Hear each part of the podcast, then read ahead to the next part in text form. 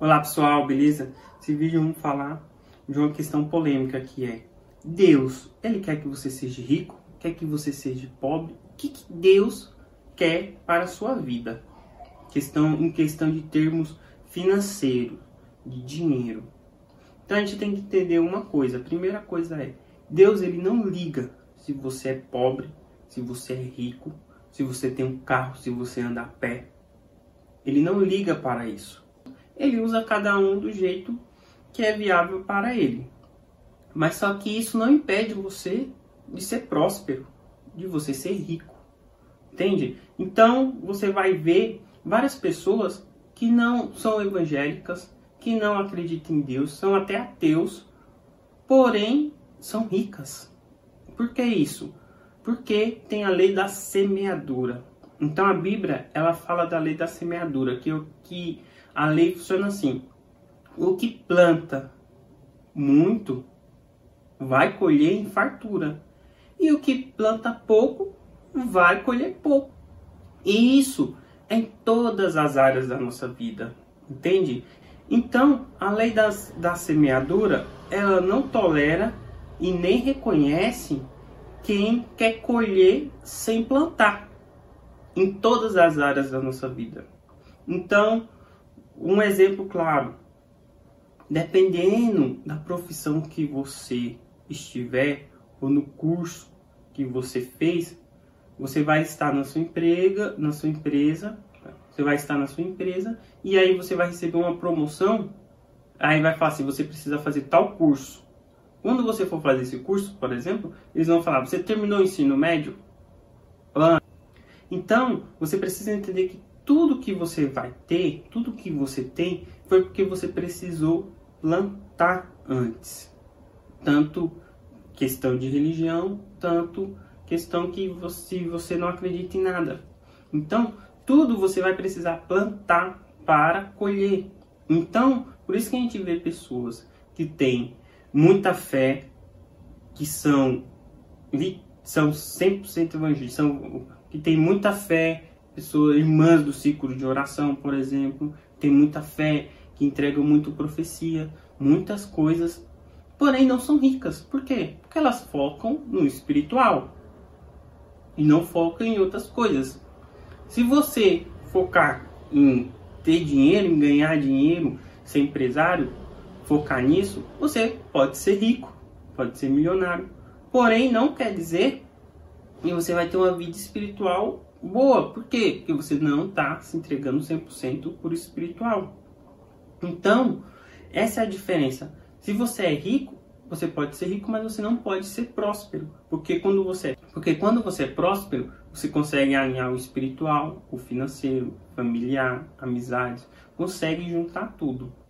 Entende? Mas a Bíblia fala muito questão de quem deve é escravo de quem pegou emprestado, então, olha só alguns conselhos bíblicos que falam questão de dinheiro. Então, se você deve para alguém, você é meio que escravo. Você tem o dever de honrar o seu compromisso e pagar para essa pessoa. Você é meio que um escravo, literalmente. A Bíblia também ela fala de uma parábola muito legal, que ele fala de um senhor que ele saiu, que ele foi viajar e aí ele deixou um tesouro para três discípulos dele. E aí ele deixa cinco talentos. A palavra, a parábola fala de talentos. Deixa cinco talentos para um, dois talentos para outro e um talento para o último. E aí a Bíblia fala que ele deixou os talentos segundo a capacidade de cada um. Olha só que louco. E aí depois ele retorna e aí ele fala com esses discípulos. E aí ele pega e fala. Pergunta o que pergunta como foi a jornada e os discípulos entregam e falam assim: Senhor, aqui eu recebi cinco talentos, toma mais cinco. E aí o seu Senhor fala, ele fala, pega e fala assim: no pouco você fosse fiel e sobre o muito te colocarei. E aí vem o outro que, que ele entregou dois e aí o outro vai lá e fala, ó, o senhor me deu dois, toma mais dois, no total quatro. E ele repete a mesma coisa. E aí no último ele pega o, o rapaz vai lá e entrega só uma pedrinha para ele, só um talento. Ele fala assim: Senhor, eu tive medo do Senhor porque o Senhor vai lá e pega de pega sem plantar. E ele inventa várias desculpas, fala que teve medo do seu Senhor. E o seu Senhor pega e fala: servo ruim, por que você não deixou o meu dinheiro no mínimo no banco? Por que você não deixou o, meu, o talento pelo menos no banco para render para quando chegar você me entregar? E aí ele pega e fala assim: desse um tirou e deu para quem tinha dez. E aí o povo fala: nossa, mas não é injusto o que tinha dez receber mais e o que tinha um ficar sem nenhum? E aí é aquele, aquela parte que a gente sempre fala que as pessoas ricas ficam cada vez mais ricas e os pobres cada vez mais pobres. Por quê? Porque não sabe administrar o dinheiro. Essa parábola pode ser usada em várias coisas. E aí a gente entende que a, o defeito do ser humano é que ele não sabe administrar o pouco que Deus deu para ele. E aí a gente acaba achando que colocando Deus em algo que é nosso. Então Deus não está nem aí se você é rico ou é pobre. Não vai interferir em nada. Nada, nada, nada na sua fé. Porém, você pode escolher se você quer viver aqui com riquezas ou se você quer viver aqui na pobreza. E é melhor você escolher viver aqui na riqueza, não é? Porque você tem que analisar assim: Abraão sai da casa do seu pai sem nada e fica rico. Isaac, rico.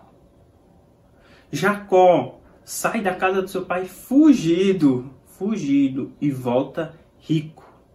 José é vendido pelos irmãos, é escravo e fica rico.